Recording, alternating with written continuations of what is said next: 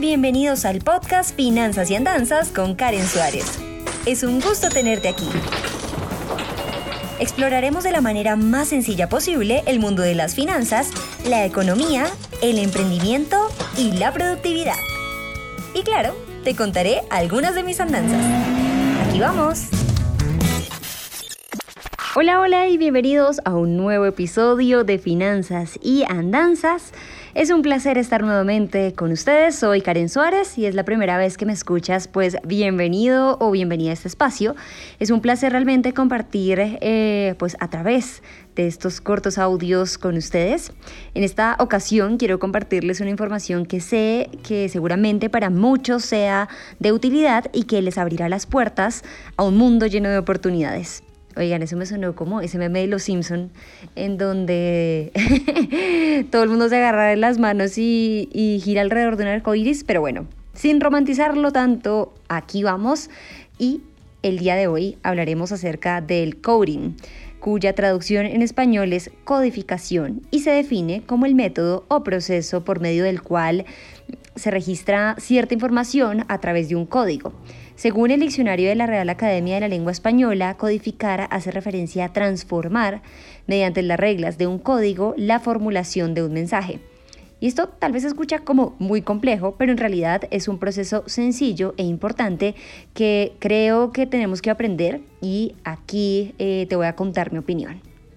Hace algún tiempo atrás se creía que codificar era una tarea que le pertenecía únicamente a los geeks término que se le atribuye a las personas pues que les gusta y se interesan de una manera en particular por la tecnología y la informática.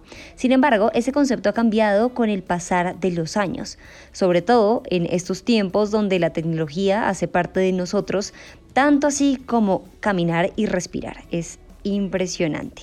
Asimismo, de ser un simple pasatiempo y tal vez algo complejo de interpretar, pasó a ser una habilidad que al día de hoy se considera fundamental en la vida profesional.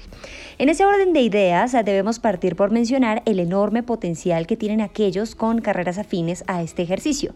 Las carreras profesionales en las que se requiere la codificación, el código o la programación, también como se le conoce, son bien remuneradas y, si no lo crees, escucha esto. Según un informe proporcionado por la Oficina de Estadísticas Laborales de Estados Unidos, y citado por la Universidad Rasmussen, los desarrolladores de software ganan alrededor de 107.510 dólares, seguido de los administradores de bases de datos, quienes obtienen 93.750 dólares eh, programadores de computadores, 86.550 dólares, administradores de redes y sistemas informáticos, 83.510 dólares y por último los desarrolladores web con un total de 73.760. Todo esto, por supuesto, en el año. Asimismo, aquellas profesiones se convierten en un atractivo para todas las empresas que han estado creciendo y también para aquellas que se han vinculado al mundo digital, pues se estima que haya un incremento en la oferta laboral para quienes han dedicado su vida al estudio de esta rama, un 21%. No obstante, aquellos que se han inclinado por otros oficios como la ingeniería aeronáutica o quienes por el contrario han decidido ser independientes y tener su propio negocio, pues estas habilidades de codificación y de programación les resultan también muy útiles. Pero ¿por qué resulta tan útil ese tipo de ejercicio en las diferentes esferas profesionales? Pues bien, codificar más allá de organizar cierta información permite hacer más sencillas las tareas que creíamos de pronto que eran muy complejas. Favorece también eh, la resolución de problemas y también permite explorar diferentes áreas que pues al final resultan muy fundamentales para el funcionamiento de las empresas. Todo lo que hemos mencionado hasta el momento lo podemos ejemplificar de la siguiente manera. Supongamos que has comenzado a trabajar para el mundo de la economía digital.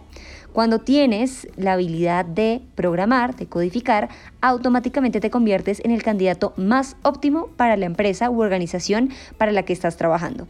Pues a fin de cuentas, esto te va a permitir conocer y estar previendo las variaciones en los mercados y así también pues prever situaciones que pueden llegar a ser conflictivas o que pueden em, de alguna manera afectar la organización. Cuando uno programa, tiene que pensar muy en específico, aparte es un ejercicio mental muy interesante y claramente ahorra a largo plazo dinero a las empresas. Así que no hay que esperar más. El Internet es una herramienta amplia en donde seguramente vamos a encontrar distintos materiales que nos van a ayudar en nuestro crecimiento profesional, sobre todo en materia de tecnología e informática. El código más importante que hay que aprender hoy es el de arriesgarnos a incursionar en el mundo digital, eso sí. Esto es todo por hoy, queridos amigos y amigas, pero mañana seguiremos con un poco más de finanzas y andanzas. No olviden que aparte de escucharnos, también podemos vernos en mi canal de YouTube y leernos en mi página web www.karensuarez.com, en donde subo contenido semanalmente. Por supuesto, la invitación es a que me sigan también en todas mis redes sociales, Facebook, Twitter, Instagram, TikTok, LinkedIn, entre muchas otras.